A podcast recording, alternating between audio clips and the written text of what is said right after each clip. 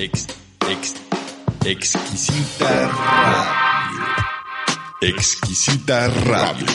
Oídos nuevos para propuestas nuevas. Mucho han dicho mis colegas sobre el miedo escénico. Respira, que la respiración oxigene tu mente. Mira a los que te ven como si estuvieran desnudos. Bueno, se agradece y se aprecia el consejo, pero seamos honestos. No vas a dejar de sentir nervios si no te preparas y si hablas de lo que no sabes. Así es que estos consejos vamos a compartir en este programa que tiene como título Cómo controlar el miedo escénico. Así que quédese con nosotros. Exquisita radio. Exquisita radio. Oídos nuevos para propuestas nuevas. La idea es pasar del pánico escénico al miedo escénico y luego solamente al nervio escénico para finalmente sentirte cómodo y en control con un nervio escénico. Ya que todos los comunicadores coinciden que aunque después de años del ejercicio en el micrófono, aún sienten un ligero cosquilleo. Y bueno, es sano.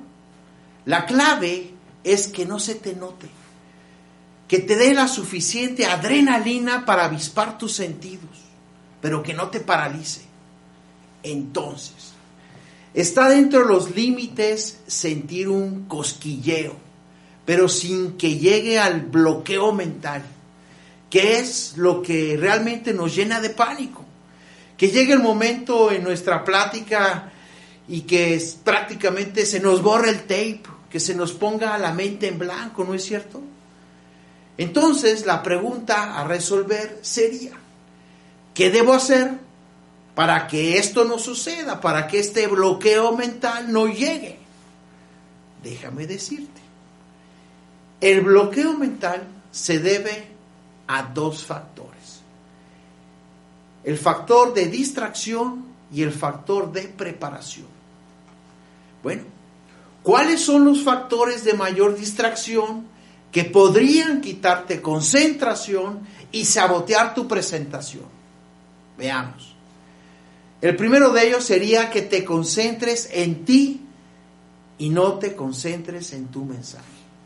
Que te concentres en tu grandilocuencia, que te concentres en tu nerviosismo, en tu apariencia personal, en tus debilidades, en tus deficiencias.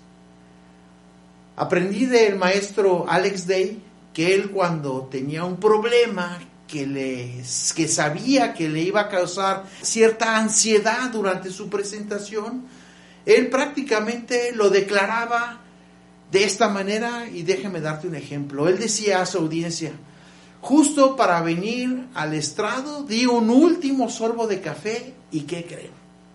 Se me cayó una gota en mi corbata. ¿Se fijan? Bueno, ya que les dije, vengo a ofrecerles una conferencia extraordinaria y ya no tengo nada más que sentirme preocupado que era eso. ¿Se fijan? Otra forma que puede sabotear tu presentación sería que te concentres en el público y no en tu mensaje.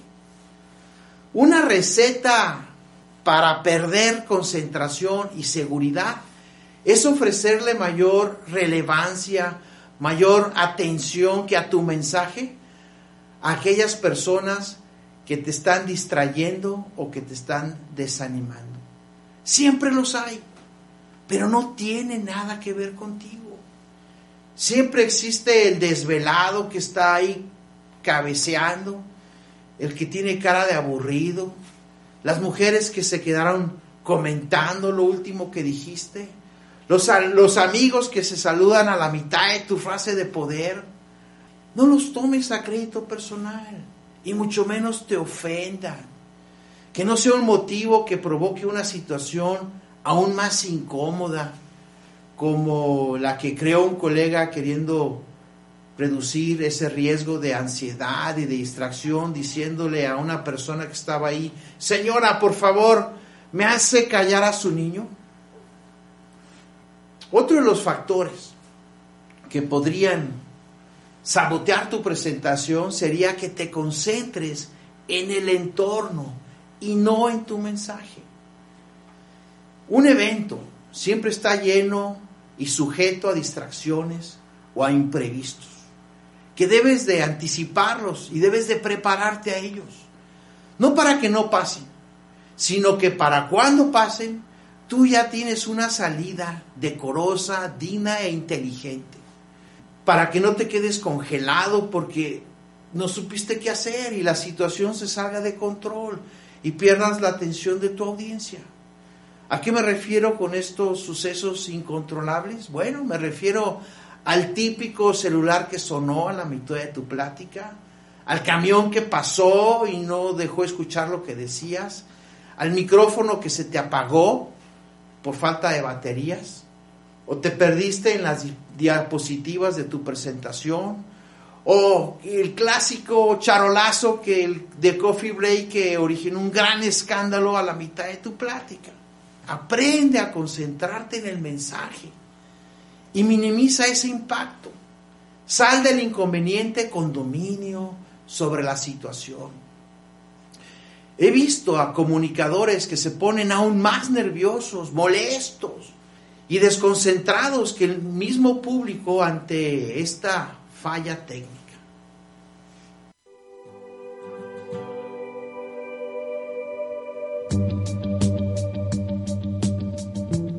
Pocos temas son tan áridos y difíciles de compartir como lo es el Evangelio. Ya nos lo advierte Pablo, que para el hombre natural las cosas espirituales son locura.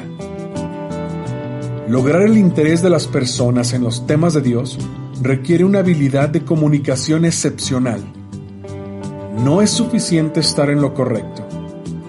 Necesitas ser efectivo y eso significa prepararte significativamente más para satisfacer las necesidades y expectativas de tu audiencia según sus características y necesidades. En la metodología Apolos, formamos y desarrollamos a los proclamadores del momento.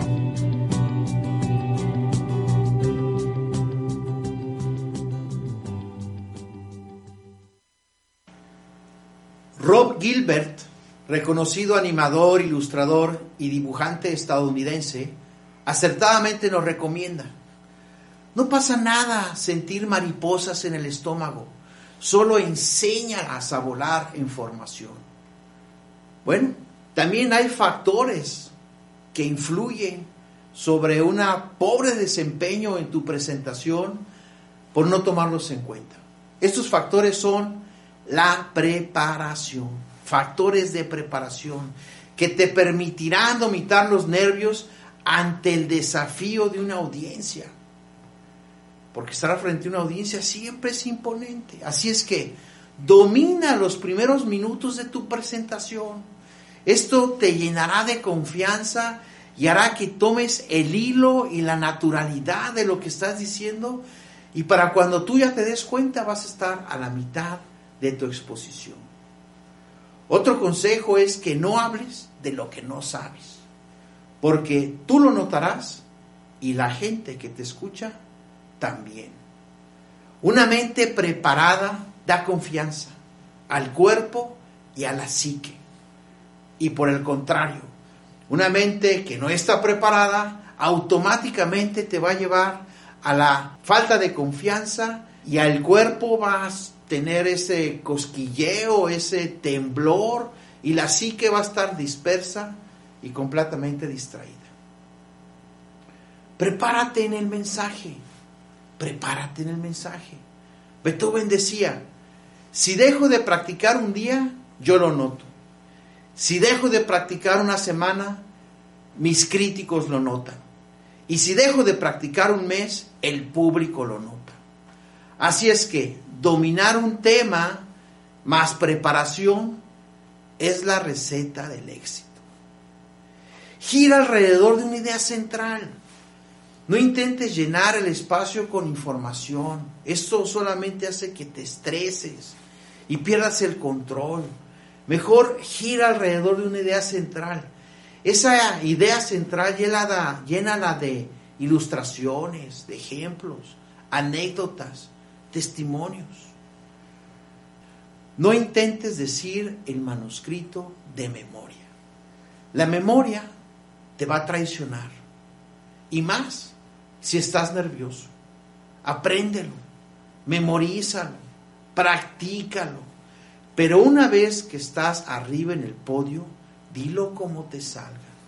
En fin, solamente tú sabes el libreto original. Si dejas de decir algo, nadie lo sabe, no pasa nada. Así es que, ¿qué nos llevamos a casa? Y un último consejo, y yo creo el mejor de todos ellos. Practica, practica, practica. Les dejo con un dicho que dice, practica tantas veces para que cuando lo hagas pareciera que lo has hecho de una forma natural. Dale Carnegie, autor de varios libros, entre ellos un bestseller que les recomiendo que dice Cómo ganar amigos e influir en las personas, dice, siempre hay tres tipos de discurso, por uno que das. El discurso que practicaste, el discurso que diste y aquel que te hubiera gustado dar. Yo creo que le dio al clavo con esta declaración, ¿no es verdad? Otro que va a ayudar a que bajes tu nivel de estrés es ese dicho que dice, practica no para que te salga bien, sino para que no te salga mal. Bendiciones en casa.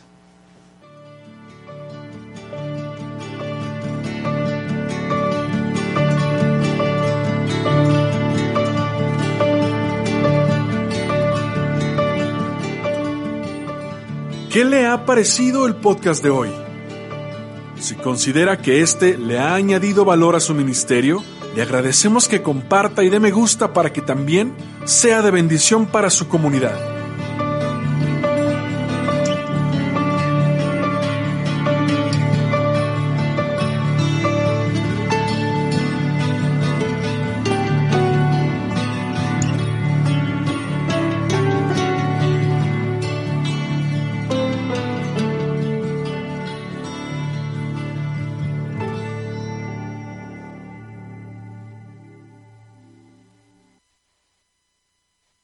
Exquisita Radio.